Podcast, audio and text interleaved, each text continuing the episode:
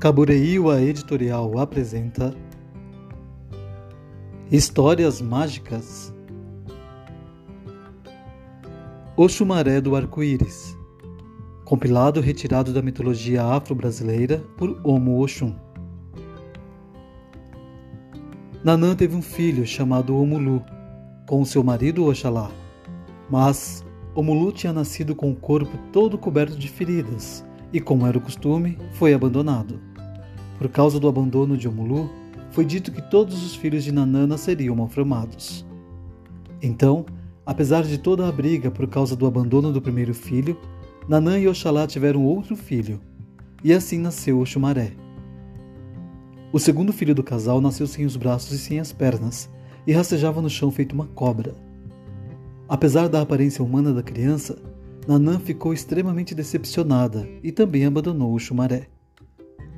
O Xumaré, apesar de não ter os braços e as pernas, soube muito bem se virar sozinho.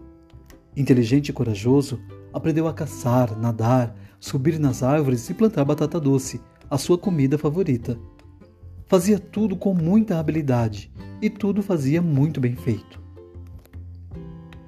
O orixá da profecia, Orumilá, observou o Xumaré e emocionou-se com toda a coragem que ele demonstrava em tudo. Apiedado, Orumilá abençoou o Xumaré com grande beleza. O Xumaré, então, tornou-se extremamente bonito e passou a estar sempre bem vestido.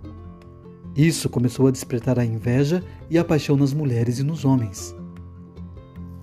Por toda a sua habilidade e inteligência demonstrada para sobreviver, o Xumaré começou a ser chamado de Babalaú, o pai de todos os segredos. Mas o Xumaré não ficava orgulhoso preferia seguir a sua vida de forma reservada e solitária, como sempre tinha sido. O chumaré não gostava muito de chuva, e sempre que as águas que caíam do céu demoravam muito tempo molhando a terra, erguia sua faca de bronze contra as nuvens, ameaçador, e fazia com que a chuva parasse.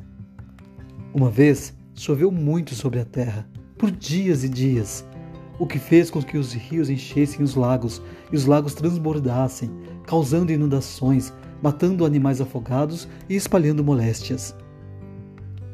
O chumaré então cortou o céu com a sua faca e fez com que a chuva parasse, riscando um arco-íris para estancar as águas. Muito bonito e muito desejado, o chumaré andava pela abóbada celeste, vestido com suas roupas todas com as cores do arco-íris. Homens e mulheres queriam seduzir o chumaré e casar-se com ele. Mas o chumaré preferia continuar a sua vida, reservado e solitário, sem deixar que ninguém se aproximasse dele.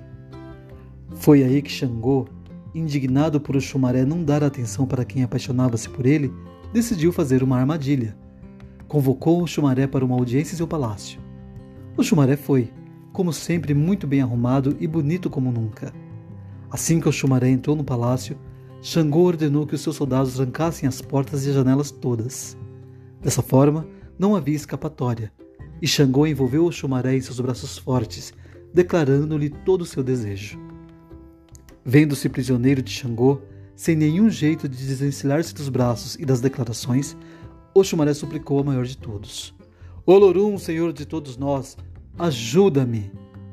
Olorum atendeu ao pedido e imediatamente transformou o Xumaré em uma enorme e assustadora cobra. Ao perceber que tinha entre os braços o corpo de uma serpente, Xangô largou-a enojado e atemorizado. Havia uma fresta entre uma das portas e o chão do palácio. O chumaré aproveitou para deslizar por ali, dessa forma, escapando dos domínios de Xangô.